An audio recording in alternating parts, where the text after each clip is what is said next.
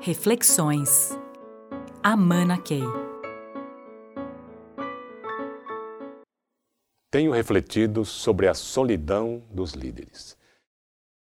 Imagino pessoas em posições de poder.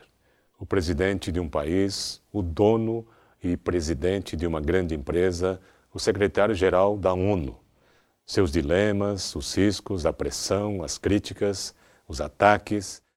Por outro lado, a bajulação, os prêmios, as vitórias, algumas verdadeiras, genuínas, outras conquistadas aniquilando os oponentes, manipulando eventuais aliados e até extrapolando os limites da ética.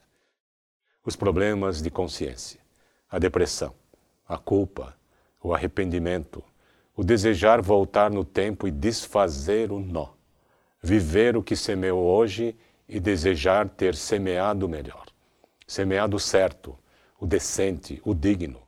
O paradoxo de ter sócios felizes e mais ricos e ter a família infeliz vendo os bastidores das negociatas serem escancarados nos jornais.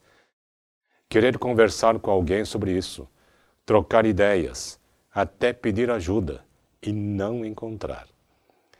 Não encontrar alguém em quem confiar, um amigo amigo, que só pensa em seu bem que não tenha interesses ocultos, que não queira tirar vantagem da situação, senão alguém amigo, um profissional, um coach, um terapeuta.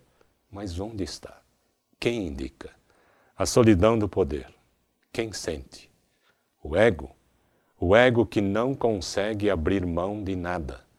Se não temos nada a perder, por outro lado, nada a temer, somos líderes livres livres até para abrir mão da liderança e liderar junto.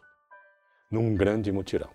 Alta participação, alto engajamento, alta motivação, uma grande comunidade. Onde todos contam com todos, onde todos confiam em todos, onde não há lugar para a solidão. É o líder que abre mão do poder e se torna mais líder ainda. Nesse ponto, o ego já se foi. A liderança é pelo Espírito.